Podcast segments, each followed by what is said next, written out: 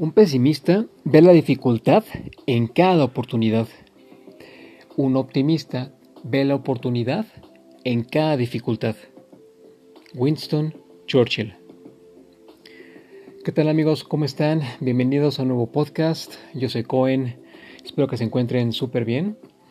Recuerden que este podcast está pensado para que juntos descubramos los mejores consejos de salud, siempre desde un punto de vista fácil de entender.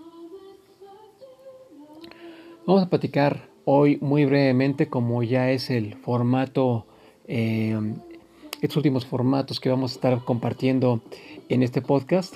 Vamos a hablar muy brevemente del pesimismo. Y si bien ya es un tema que todos hemos eh, conocido en carne propia porque lo hemos, lo hemos sufrido, lo hemos sentido eh, por diferentes motivos, me parece que es más interesante que hablemos de lo que han confirmado los resultados de ciertos estudios y de eso vamos a hablar a continuación. Así que sin más preámbulos, si están listos, comenzamos.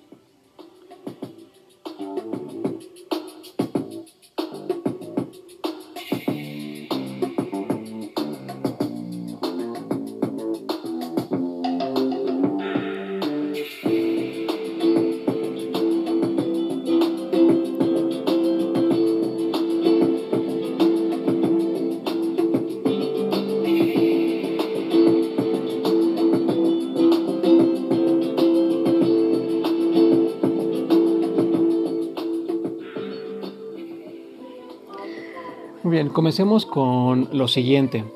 Se realizó un estudio en los Estados Unidos donde participaron 122 hombres que sufrieron un paro cardíaco, pero que pudieron recuperarse de este incidente. Resulta que ocho años más tarde, de los 25 más pesimistas, 21 ya habían muerto, mientras que de los 25 más optimistas, solo 6 personas habían muerto. De acuerdo a otros estudios, también se ha confirmado lo siguiente. Una persona pesimista suele tener descuidos en su persona, y con eso me refiero a su higiene personal. Los pesimistas también suelen beber y fumar más, pero además son personas que casi no hacen deporte o no lo hacen. Y por si fuera poco, también hay que confirmar que nuevos estudios muy recientes han encontrado evidencias de que el pensamiento negativo repetitivo en la edad adulta está relacionado con el declive cognitivo, es decir, la demencia, pero también con la aparición del Alzheimer. Por si fuera poco, también hay que decir que el pesimismo también puede llevarnos a sufrir afectaciones tales como las enfermedades cardíacas. Pues muy bien, ya nada más para terminar este breve podcast me gustaría compartirles mi opinión sobre el pesimismo a continuación. Así que vamos con ello.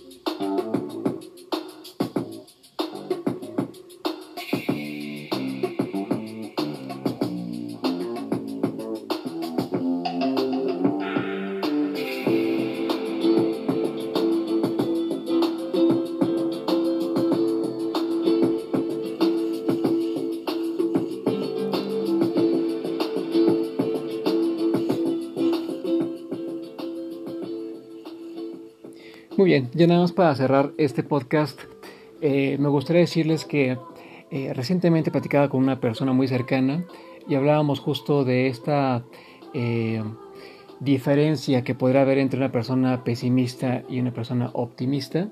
me parece que la discusión no está en saber qué, cuál postura es mejor. me parece que en un contexto, al menos en un contexto de salud, me parece que es mucho más conveniente ser optimistas, porque como ya hemos eh, notado y como hemos escuchado, una actitud optimista siempre va a ayudarnos y va a ser un factor determinante para una pronta recuperación, sobre todo si estamos enfermos. Siempre una actitud optimista va a llevarnos a conseguir metas y a superarnos. Así que sin importar si estamos buscando, por ejemplo, eh, simplemente sentirnos mejor o superar una enfermedad, el optimismo es algo necesario y una actitud que resulta muy útil.